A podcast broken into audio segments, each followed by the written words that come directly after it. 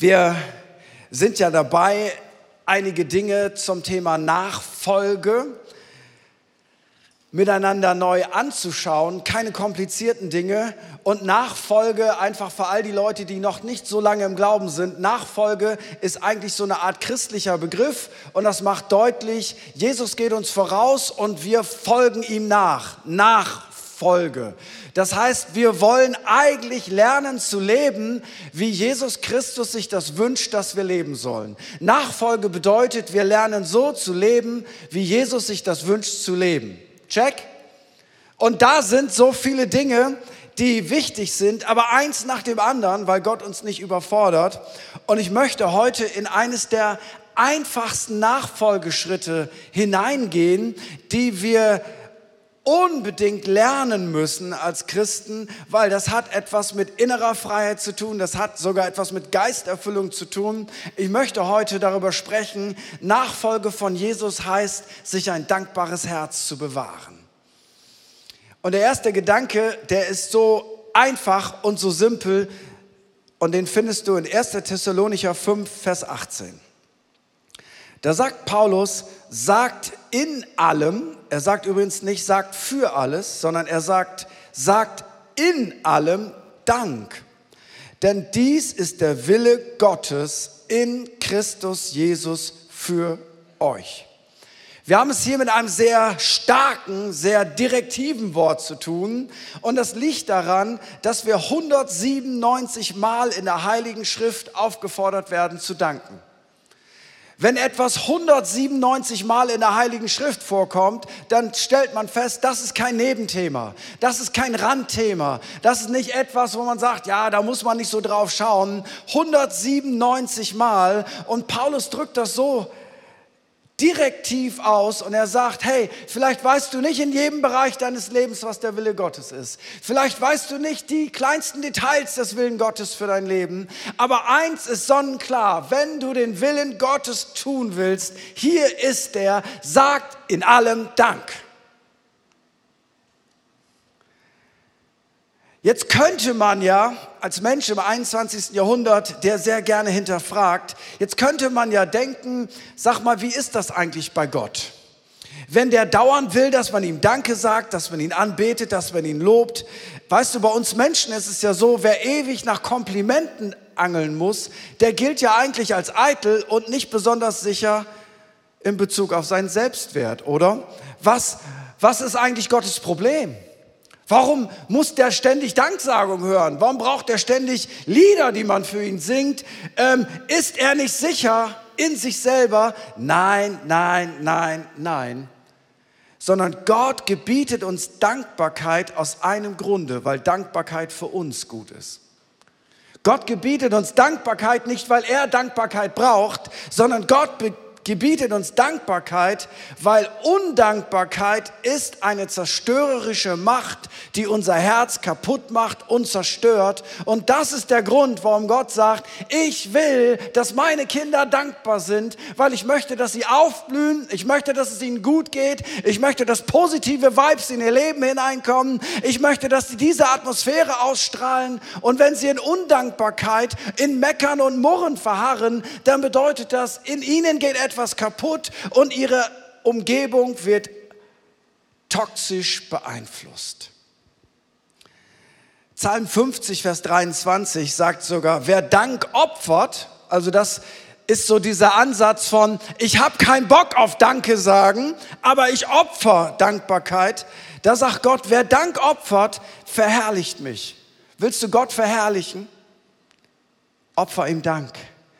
Wer Dank opfert, verherrlicht mich und bahnt einen Weg. Ihn werde ich das Heil sehen lassen. Verstehst du diesen Ansatz? Hier braucht jemand einen Durchbruch. Ein Weg muss gebahnt werden. Und ein Ansatz ist zu sagen, ich weiß auch nicht, warum ich immer diese Probleme habe. Ich weiß auch nicht, warum ich immer diese Berge im Leben habe. Ich weiß auch nicht, warum das Leben so unfair ist. Immer ich. Kennst du das? Manchmal geht mir das so, wenn ich im Supermarkt an der Schlange stehe, weiß ich muss wählen, die linke oder die rechte Schlange. Das Gefühl ist immer, ist egal, wo ich mich hinstelle, die Schlange ist länger. Gehst du rüber, dann sitzt da eine neue Verkäuferin und das dauert eben noch länger. So, kennst du dieses Gefühl im Leben, ist egal, was ich mache, irgendwie läuft immer was schief. Und Gott sagt, wenn du einen Durchbruch brauchst, wenn du, je mehr Probleme du hast, wenn du einen Weg brauchst, der dir gebahnt wird, hier kommt Gottes Rezept. Jammer nicht über den Berg, mach keine Selfies von dem Berg, rede nicht den ganzen Tag davon, wie alles schrecklich ist, sondern Gott sagt, wenn das vor dir steht, fang an, mir zu danken, verherrliche mich und Folgendes passiert und Gott bahnt dir einen Weg. Gott bahnt dir den Weg. Das ist das Geheimnis von Dankbarkeit. Nicht du selber bahnst dir den Weg, Gott bahnt dir den Weg. Du dankst ihm, du verherrlichst ihm und als Nebenprodukt sagt Gott, weil du mich verherrlicht hast, werde ich dir einen Weg bahnen und ich werde dir Türen öffnen und ich werde die Berge versetzen. Du kämpfst nicht direkt gegen diesen Berg, sondern du fokussierst dich auf Gott in Anbetung, Verherrlichung und Dankbarkeit. Und Gott sagt, wenn du mich groß machst, dann mache ich deine Probleme klein. Ich fand, das war ein guter Gedanke. Könnte mal einer emotional ein bisschen ähm, Reaktion zeigen? Es ist nicht so leicht in einer Allmannkirche unterwegs zu sein, wo du denkst, was denken die jetzt gerade? Lass es doch mal raus. Und selbst wenn du denkst, schreckliche Predigt, zeig's mir. Da kann ich mit um. Ich bin aus Friese. Können alles. Das bedeutet eigentlich, Undankbarkeit ist folglich Ungehorsam und Sünde. Ich will es mal grundsätzlich so benennen, ähm, weil Paulus sagt in 1. Korinther 10, 10 und 11, da sagt er, murrt auch nicht, das ist ein biblischer Begriff. Murren heißt meckern, jammern, klagen, okay? Murren heißt meckern, jammern, klagen. Klagen ist nur ein altes deutsches Wort. Murrt auch nicht, murr, wie einige von ihnen murrten und von dem Verderber umgebracht wurden. Alles dies aber widerfuhr jenen als Vorbild und ist geschrieben worden zur Ermahnung für uns, über die das Ende der Zeitalter gekommen ist. Also Paulus sagt, guckt, uns, guckt euch den Weg der Israeliten an wie sie aus Ägypten Richtung verheißenes Land gingen und wie sie ständig murrten. Und guckt euch das genau an und überlegt mal, wollt ihr das auch so oder wollt ihr das anders? Ich zitiere nur ganz kurz. Weil Gott, unser liebender Vater, möchte uns ja zur Dankbarkeit erziehen. Dankbarkeit ist Erziehung. Es ist nicht etwas, womit wir geboren werden. Zum Beispiel Israel in der Wüste. Ich zitiere nur. Ne? 2. Mose 5, die Frondienste werden verschärft, Israel murrt.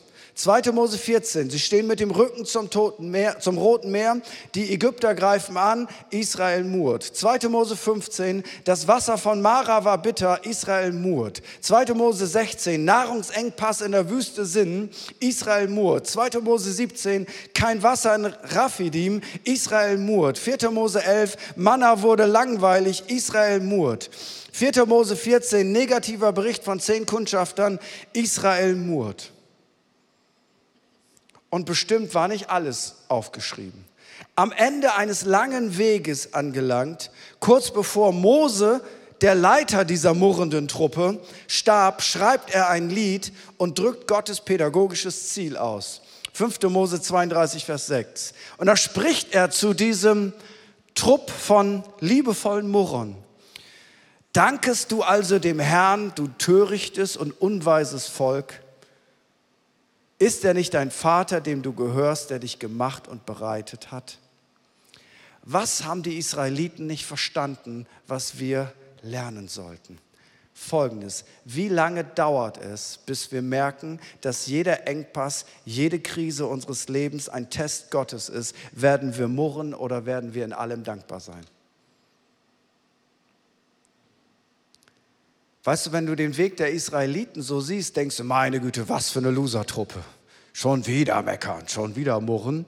Und wenn wir dann genau darauf achten, wie wir damit umgehen, wenn das Leben herausfordernd wird, dann stelle ich fest, oh, ich bin ihnen ziemlich gleich.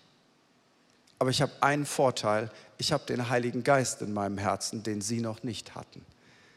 Und deswegen möchte Gott, dass wir nicht wie die Israeliten in dem Fall sind, sondern dass wir merken, das Leben ist kein Ponyhof. Es gibt Engpässe, es gibt Krisen, es gibt Herausforderungen, es gibt unangenehme Dinge, es gibt unschöne Dinge, aber der Weg, um da rauszukommen, zu kommen, ist nicht zu klagen, zu murren und zu meckern. Der Weg, um dort rauszukommen, ist, ich bewahre mir ein dankbares Herz und ich lasse es zu, dass Dankbarkeit aus meinem Herzen kommt und wo es nicht von alleine kommt, da trainiere ich mir das an. Ich möchte Gott verherrlichen und ich möchte ihm erlauben, meinen Weg zu bahnen. Oftmals, ich bin ja berufsbedingt an vielen Beerdigungen beteiligt gewesen und ich habe festgestellt, oft sind Menschen erst dankbar für andere Menschen, wenn sie nicht mehr da sind. Auch schon mal gemerkt? Oft sind dann Kinder so dankbar für ihre Eltern, aber während die Eltern noch lebten, haben sie sich nur fokussiert auf die zwei, drei blöden Fehler, die sie wirklich real gemacht haben und haben vergessen, dass 20 andere Dinge ja so großartig waren. Aber wir fokussieren uns auch bei Menschen auf ihre Schwächen, nicht auf ihre Stärken. Und dann kommt der Tag des finalen Abschiednehmens und dann, ach, hätte ich ihr das mal gesagt hätte ich ihm das mal gesagt. Und dann werden die schönen Geschichten erzählt. Ach, der war doch so nett und so großzügig. Manchmal stimmt das auch gar nicht, aber manchmal stimmt das auch. Da werden die Geschichten erzählt. Und weißt du was? Ich denke, diese Geschichten sollten wir nicht erzählen, wenn Menschen gestorben sind. Sie sollten wir den Lebenden erzählen. Kannst du dir vorstellen, wie du die Atmosphäre in deiner Familie, in deiner Schulklasse, an der Uni, an deinem Arbeitsplatz, in deiner Straße prägen und verändern könntest als Licht und Salz, wenn du nicht der bist, der immer die Schwächen der anderen rausfindet, der immer mit darauf rumhaut. Ich kann dir eins sagen, wenn alle Leute gut drauf sind, um über Menschen zu reden, die nicht anwesend sind, dann solltest du dir merken, dieselben Leute werden auch über dich reden, während du nicht anwesend bist. Fühl dich nicht gut dabei. Es ist eine Unsitte an Kultur, die überall um sich greift. Hey, wir sollten, und damit meine ich ja nicht, dass wir sagen, Menschen sind perfekt und man darf Kritisches nicht ansprechen. Das meine ich nicht. Ich meine nur, dass wir den richtigen Fokus haben sollten. Könnten wir dankbar sein für die großartigen Dinge in unserem Leben? Müssen wir warten, bis jemand nicht mehr da ist, bis jemand umzieht, bis jemand im Extremfall stirbt, bis wir unsere Dankbarkeit ausdrücken? Brauchen wir wirklich, verzeiht mir, das meine ich nicht ganz, äh, das meine ich nicht ganz so, wie ich sage, brauchen wir wirklich einen Muttertag, um uns daran zu erinnern, dass Mütter eine mega großartige Erfindung Gottes sind? Brauchen wir wirklich diesen einen Tag, um das mal zu sagen? Oder sollten wir immer lieber Mutter ja und Vater ja und Kinder ja und was auch immer für Jahre feiern, weil wir brauchen nicht diesen einen Tag. Wir brauchen einen Lebensstil, wo das normal ist, dass wir dankbar sind für die Menschen, die Gott um uns herum gestellt hat. Und weißt du, was das Verrückte ist? Also ihr beide glaubt das, ne? Sehr gut, sehr gut. Ähm, lasst euren Glauben nachher in die Kollekte auffließen. Das war ein Scherz, das war ein Scherz, das war ein Scherz. Ich bin aus Friese, nehmt mich nicht so ernst, außer wenn ich das Wort Gottes zitiere. Und weißt du, was mich bei der Predigtvorbereitung ein wenig nervös gemacht hat? Das ist dieser Punkt jetzt. Da spricht Paulus über die Endzeit. Und Endzeit ist ja nun eine hochspekulative Zeit. Haben wir das in den letzten eineinhalb Monaten gemerkt? Endzeit ist immer hochspekulativ. Und das nennt man ähm, unter Pastoren Eschatologie, die Lehre von den letzten Dingen. Und wenn ich so zurückblicke auf 30 Jahre Eschatologie, seitdem ich im pastoralen Dienst bin, stelle ich fest, haben wir als Leib Christi so die Schulnote 5 minus bei Eschatologie. Ähm, ich, ich, will gar nicht die ganzen Endzeitklassiker zitieren, die sich alle nicht erfüllt haben. Aber jedes Mal das Jahr 2000, ich weiß noch, Bunker Lebensmittel ein, ähm, jetzt wird es ganz eng und alles wird explodieren. Und dann war das Jahr 2000 da und ja, ja.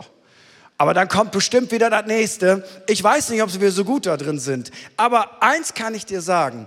Ein Zeichen der Endzeit ist folgendes. 2 Timotheus 3, 1 bis 3. Dies aber wisse, also nicht hoffe, denke, dies aber wisse, dass in den letzten Tagen schwere Zeiten eintreten werden, denn die Menschen werden selbstsüchtig sein. Können wir mal da ganz kurz über diese Zeit nachdenken? Weißt du, was Selbstsucht ist? Es geht nur um mich. Und weißt du, wovon unsere Gesellschaft genügend hat? Von Menschen, die nur sich kennen und ihre Meinung und sie haben Recht. Und weißt du was? Menschen, die nur immer Recht haben und die ihre Meinung durchsetzen müssen, ist egal, ob sie Pastoren, ob sie Politiker, ob sie Geschäftsleute, ob sie Papas oder Mamas sind. Das ist eine Art von Selbstsucht. Ich kann nichts anderes stehen lassen. Könnten wir das lernen, dass unterschiedliche Menschen zu unterschiedlichen Antworten kommen? Damit meine ich nicht das Heil, sondern das das Leben, dass die einen sagen, das Geilste im Leben ist, wenn du ein Sakko trägst und die anderen sagen, das Uncoolste im Leben ist, wenn du ein Sakko trägst. Weißt du was? Wir können doch beides stehen lassen und können wir andere gesellschaftliche Dinge auch parallel stehen lassen. Selbstsucht, immer Recht haben zu müssen, ist ein Zeichen der Endzeit. Geldliebend zu sein, ist ein Zeichen der Endzeit. Denke ich ja, willkommen im 21. Jahrhundert. Und jetzt kommt's. Die Menschen werden undankbar sein. Ein Zeichen der Endzeit ist Undankbarkeit. Und mir macht Undankbarkeit mehr Sorgen als so manch andere Dinge, die durch die christlichen Gazetten geistern. Undankbarkeit ist ein Zeichen der Endzeit. Irgendwie fehlt mir das in den ganzen Endzeitpredigten. Undankbarkeit. Und wir leben in dieser Endzeit und wir müssen da dem Zeitgeist wehren, immer alles angreifen, alles niedermachen, immer misstrauisch sein, immer Opposition sein, immer dagegen sein, immer noch einen draufsetzen, weil dieses Lebensgefühl, ich komme zu kurz, mir entgeht was, andere kriegen immer mehr als ich, das Leben ist schrecklich und ich möchte dir etwas sagen, das Leben ist gut.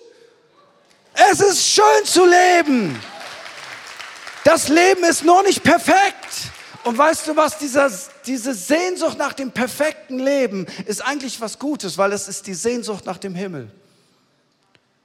Weil du spürst in deinem Herzen, es muss einen Ort geben, da ist alles perfekt. Und ich möchte dir sagen, es gibt diesen Ort, aber es gibt ihn nicht auf dieser Erde. Es gibt ihn dann, wenn du zu Jesus gehörst, deine Schuld vergeben ist, du neues Leben bekommen hast, dann gibt es ein Leben nach diesem Leben und genau da ist es perfekt. Keine Tränen, kein Schmerz, kein Neid, keine Krankheiten, keine Seuchen, keine Einschränkungen, keine Pandemien, keine Warzen, keine grauen Haare, keine dicken Bäuche, keine Pickel. Das Leben wird perfekt sein. Aber auf dieser Erde müssen wir mit all diesen Dingen kämpfen, oder? Also ich zumindest. Bin Freitagabend nach Hause gekommen, dachte, ach, ich habe eine Belohnung verdient, mach den Schrank auf und sehe Marzipanbrote denke ich, ach, ein Marzipanbrötchen kann ja nicht schaden, eins ist keins. Als der Abend zu Ende war, waren es vier und ich dachte, nein, Junge, was hatte ich da geritten? Nun, das Gute war, da waren nur noch zwei übrig für gestern Abend und heute Abend gibt es dann kein Marzipan mehr. Weißt du was? Diese innere Einstellung der Dankbarkeit, findet die guten Dinge im Leben, auch wenn das Leben nicht einfach ist. Weil niemand hat gesagt, Gott hat nicht gesagt, komm zu mir und dein Leben ist schon der Himmel. Jesus hat gesagt, in der Welt habt ihr Angst, aber habt keine Angst, ich habe die Welt überwunden. Jesus hat gesagt, ihr werdet Herausforderungen bekommen, aber keine Angst, ich bin bei euch, ich lasse euch nie alleine. Er hat nicht gesagt, dein Leben wird immer glamourös sein, aber er hat gesagt, ich werde immer da sein, ich werde dich immer durchtragen, ich bin immer bei dir. Das ist doch großartig. Und so geht es uns doch sicherlich auch mit Menschen, die Einfluss haben auf unser Leben, ähm, in der Firma, in der Familie, in der Kirche, in unserem Land, dass Paulus deswegen zu Timotheus sagt, ich ermahne nun, dass man vor allen Dingen Bitten, Gebete, Fürbitten und Danksagungen für alle Menschen darbringe, für Könige und die in hervorragender Stellung sind, damit wir ein ruhiges und stilles Leben führen in aller Gottseligkeit und Ehrbarkeit.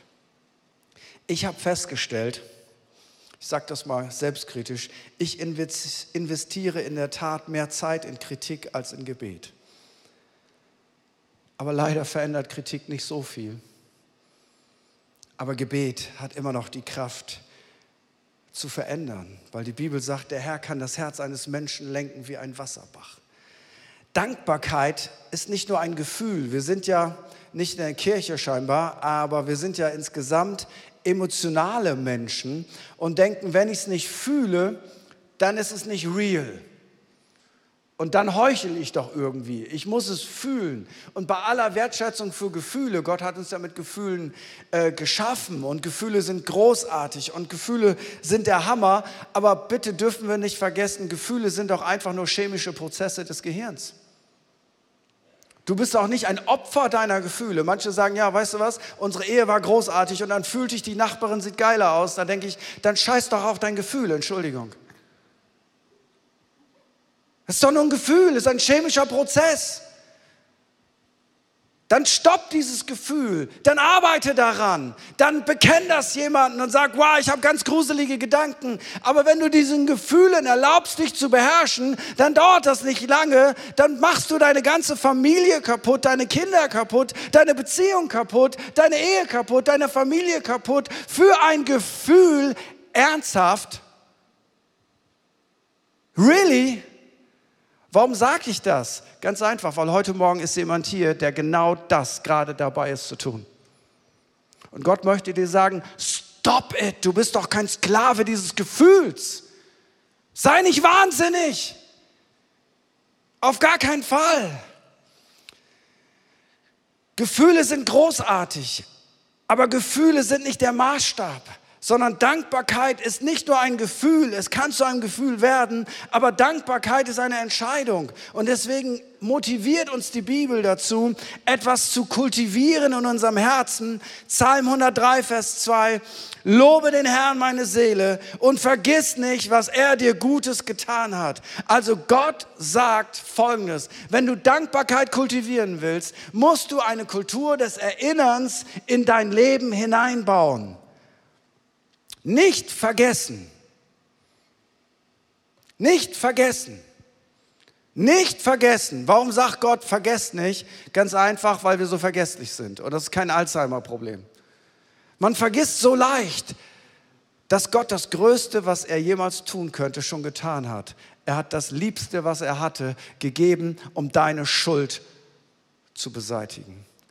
Weißt du was? Ich wiederhole mich da gerne. Selbst wenn Gott nie wieder etwas für dich tun würde und das das Einzige ist, was er jemals für dich getan hätte, seinen Sohn zu geben, damit du Vergebung und ewiges Leben bekommen kannst, damit du gerettet werden kannst, dann wäre es immer noch wert, dass wir Gott Tag und Nacht preisen. Aber weißt du was, es ist nicht mal das Einzige. Wie viele Gebetserhörungen haben wir schon gehabt? Wie viele wunderbare Momente hat Gott uns geschenkt? Wie viel Segen, wie viel Versorgung, wie viel Gnade, wie viel Freunde, wie viel Kleingruppe, wie viel Kirche, wie viel wunderbare Momente hat dieses Leben gehabt? Und Gott sagt, vergesst das nicht. Erst denken. Und wenn du denkst, dann kommst du zum Danken. Vom Denken zum Danken. Vergiss nicht, was er dir Gutes getan hat. Dankbarkeit ist eine Frucht, die man kultivieren muss. Beim Danken findest du Positives in schlechten Dingen. Bei der Undankbarkeit findest du schlechte Dinge in positiven Dingen. Das ist ein Riesenunterschied. Und weißt du was? Wenn dann Leute sagen, ja, ja, dieses positive Denken, ich rede nicht von positivem Denken, ich rede von Dankbarkeit. Weißt du was, wenn du deinem Partner gegenüber ein dankbares Herz hast, dann siehst du all die großartigen Dinge, die deinen Partner ausmachen. Wenn du undankbar bist, fallen dir all die kleinen Schwächen ein, die dein Partner eben auch hat. Stimmt's? Und beides ist doch gleichzeitig wahr, oder? Oder gibt es hier jemanden, der den perfekten Menschen an seiner Seite hat? Also mein Mann, der schwitzt nicht mal. Der hat nicht mal Mundgeruch. Also nicht mal morgens. Das ist wie ein frischer Windhauch, David. Weißt du, so, ha. Und wenn der Sport macht, weißt du, dann, dann strömt ein lieblicher Duft unter seinen Achseln. Animal Wild. Das riecht nicht mal negativ, das ist richtig cool. Und er ist nie schlecht drauf. Und meine Frau, die ist auch nie schlecht drauf. Die kriegt nicht mal Falten. Da werden die Haare nicht grau und die Stimmung kann sich nie verändern. Weißt du was? Wir haben doch jeden Menschen brutto gekauft, oder? Aber wenn ich mich fokussiere auf das, durch, motiviert durch meine Undankbarkeit, weil es gibt ja immer noch etwas Besseres. Es gibt ein besseres Auto, es gibt einen besseren Job, es gibt einen besseren Partner und hallo, es gibt sogar bessere Kirchen. Ja, habe ich schon immer gewusst. Amen. Hast du recht. Ja, das ist alles wahr. Es ist alles wahr. Aber weißt du was? Hab das am Anfang im Kopf. Undankbarkeit zerfrisst unser Herz und Dankbarkeit. Wow.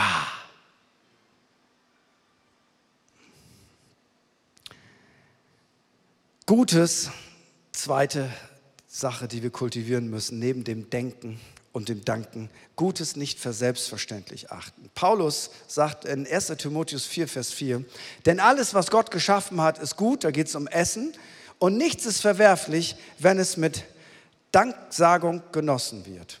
Also, Gott möchte, dass du genießt. Und das Einzige, was er dir als Bedingung setzt, ist, genieß doch bitte mit Danksagung. Jetzt überleg mal, genieß dein Essen mit Danksagung. Gott will nicht nur einfach, dass du isst, sondern er will, dass du dein Essen genießt. Mach's mit Danksagung. Du bist verheiratet und genießt Sex? Ja, dann dank doch mal Gott dafür. Hast, du schon mal Gott für Sex gedankt? Ja, da reden wir nicht drüber. Doch, in der Kirche reden wir darüber. Ich finde, das ist eine großartige Idee in meinem manchmal trüben Alltag, dass Gott solche Emotionen geschaffen hat. Gut, einige Männer lachen jetzt und denken, endlich sagt das mal einer. Und der Rest denkt, ich, ich möchte nicht darauf reagieren. Hey, Gott hat nichts dagegen. Er will einfach nur, dass wir dankbar sind, dass wir das Leben genießen dürfen. Das Leben ist gut. Aber Undankbarkeit sagt, es gibt immer noch besseres Essen. Es gibt immer noch bessere Partner, es gibt immer noch besseren Sex, es gibt immer noch bessere Kinder, es gibt immer noch bessere Kirchen, es gibt immer noch bessere Autos, es gibt immer noch bessere Länder, es geht immer besser. Aber sollen wir diesem immer besser Ding mal in den Hintern treten und sagen, so wie es ist, ist es gut? Weil, weil Francis Bacon hat gesagt, das ist ein Satz, den ich liebe, nicht die Glücklichen sind dankbar es sind die Dankbaren, die glücklich sind. Noch einmal, nicht die Glücklichen sind dankbar, es sind die Dankbaren, die glücklich sind. Gottes Verheißungen für Dankbarkeit sind immens. Psalm 100, Vers 4. Da geht es um die Gegenwart Gottes. Geht ein zu seinen Toren mit Danken zu seinen Vorhöfen mit Loben. Gott bindet die Fülle des Heiligen Geistes, eines unserer Themen. Er bindet die Fülle des Heiligen Geistes an Dankbarkeit. Er sagt, Epheser 5, 18 bis 20, berauscht euch nicht mit Wein, Worin Ausschweifung ist, also das haben wir alle gemerkt, zu viel Alkohol bewirkt, dass wir Dinge tun, die wir eigentlich nicht tun wollen. Also sagt Paulus, nicht zu viel Alkohol, aber werdet voll Geistes, indem ihr zueinander in Psalmen und Lobliedern und geistlichen Liedern redet und den Herrn in eurem Herzen singt und spielt, sagt alle Zeit für alles dem Gott und Vater Dank im Namen unseres Herrn Jesus Christus kannst du mit dem Heiligen Geist erfüllt sein und ein undankbares, murrendes Herz haben? Ich meine, es schließt sich aus. Und wenn du jetzt sagen willst, wo sind die Menschen, die geisterfüllt sind? Nun, dann achte nicht nur darauf, ob sie in Sprachen reden können, das ist auch ein Zeichen, sondern achte darauf, was fließt aus ihrem Herzen. Und dann weißt du, vielleicht ist die Geisterfüllung schon viel zu lange her. Da ist nur noch die Theorie. Sage denn allem Dank, 1. Thessalonicher 5, 18 bis 19. Sage denn allem Dank, denn dies ist der Wille Gottes in Christus Jesus für euch. Und dann, den Geist löscht nicht aus. Für alles, auch für das Schlechte. Ich sag's mal so. Römer 8, Vers 28 sagt, alle Dinge auch die Schlechten, müssen denen zum Besten dienen, die Gott lieben. Paulus sagt nicht, dass alle Dinge gut sind. Das sagt er überhaupt nicht. Sonst würden wir ja nicht beten, damit Dinge verschwinden und sich verbessern. Er sagt nur, selbst die negativsten Dinge in deinem Leben kann Gott benutzen, um etwas Gutes daraus zu machen. So, du bist nie ein Opfer. Selbst wenn dir schlechte Dinge passieren, kann Gott sie benutzen, weil alle Dinge müssen denen zum Besten dienen, die Gott lieben. Und der letzte Gedanke, sogar Wunder, Versorgung und Gebetserhörung liegen da drin, weil Paulus sagt in Philippa 4, Vers 6, sorget um nichts, sondern lasset in allem durch Gebet und Flehen mit Danksagung eure Anliegen vor Gott kund werden. Wenn man einige Wunder in der Bibel anschaut, die Speisung der 5000, wir haben zu wenig Brot, zu viele Mäuler zu stopfen, Jesus dankt und dann vermehrt er. Lazarus, bevor Jesus ihn von den Toten auferweckt. Jesus dankt. Und dann schenkt er Lazarus noch ein Add-on für dieses Leben. Im Reich Gottes gibt es eine heilige Unzufriedenheit, die sich nach mehr und nach Neuem ausstreckt. Ja, das ist richtig. Doch bitte nicht ohne eine tiefe Dankbarkeit zu haben für das viele Gute, was uns von Gott geschenkt ist. Lass uns zusammen aufstehen.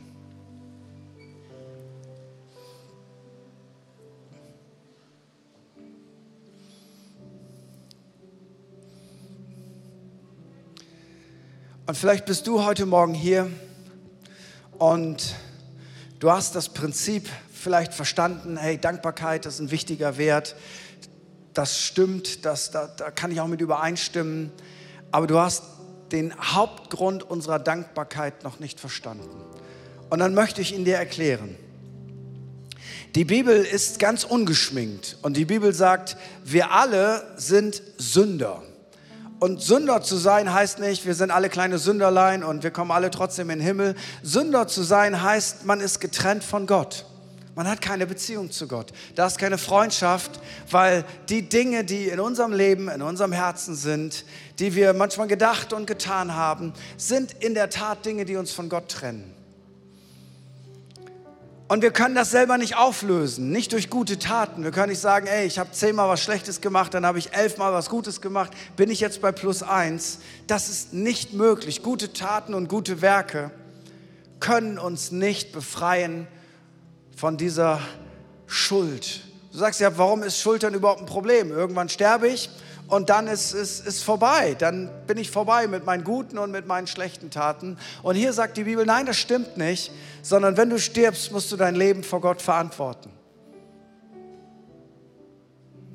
Und in dem Moment haben wir alle ein Problem, weil bei Menschen können wir gerne Fake News machen und Leute kriegen das nicht mit, aber Gott kennt uns halt durch und durch. Nicht, weil er uns nicht mag, sondern weil er einfach alles weiß, alles kennt, alles sieht. Und jetzt hat Gott dieses Problem ein für alle Mal gelöst. Und er hat gesagt, wisst ihr was, ihr könnt nicht selber bezahlen für eure Schuld. Ich komme durch Jesus Christus auf diese Welt der Einzige, der niemals was falsch gemacht hat. Und ich bezahle. Ich bezahle eure Schuld. Das unschuldige Lamm Gottes bezahlt unsere Schuld.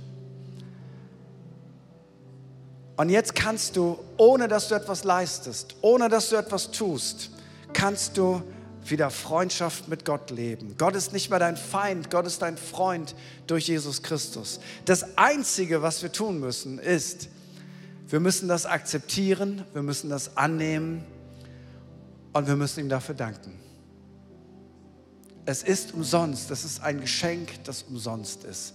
Und wir sind nicht in erster Linie dankbar, weil wir so nette Leute sind, sondern wir sind in erster Linie dankbar, weil das größte Geschenk, das man uns machen kann, hat Gott uns schon geschenkt. Und das verändert Leben. Das verändert Leben. Und vielleicht gibt es jemanden hier heute Morgen, der sagt, ich möchte auf dieses Geschenk Gottes reagieren. Ich möchte ihm dafür danken. Er hat das wirklich für mich gemacht und ich möchte dir sagen, ja, er hat es für dich gemacht. Er hat es für dich gemacht. Warum hat er das für mich gemacht? Es gibt nur eine Antwort. Jesus hat Leiden und Sterben nur ertragen, weil er dich so sehr liebt. Und du denkst bin ich denn so liebenswert? Und Gott sagt, ja, das bist du. Er konnte den Gedanken nicht ertragen, dass es eine Ewigkeit gibt ohne dich. Und deswegen hat er dieses Leid auf sich genommen. Und vielleicht ist jemand hier heute Morgen, der sagt, ich möchte das annehmen, was Jesus für mich gemacht hat. Und dann lade ich uns für einen kurzen Moment ein für eine Atmosphäre der Privacy, der Privatsphäre. Und ich möchte einfach fragen, gibt es jemanden hier heute Morgen, der sagt, ich möchte dieses Geschenk annehmen, ich möchte ein Freund Gottes werden. Wenn er das für mich gemacht hat, dann will ich das annehmen und dann will ich das umarmen und dann will ich das in meinem Leben haben. Und vielleicht war das schon mal ein Teil deines Lebens und du hast dich davon abgewandt.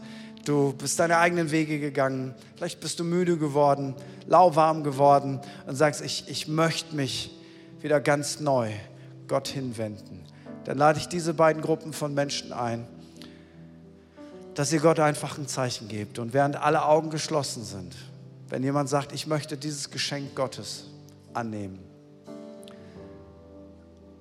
alle Augen sind geschlossen, abgesehen von unserem Team.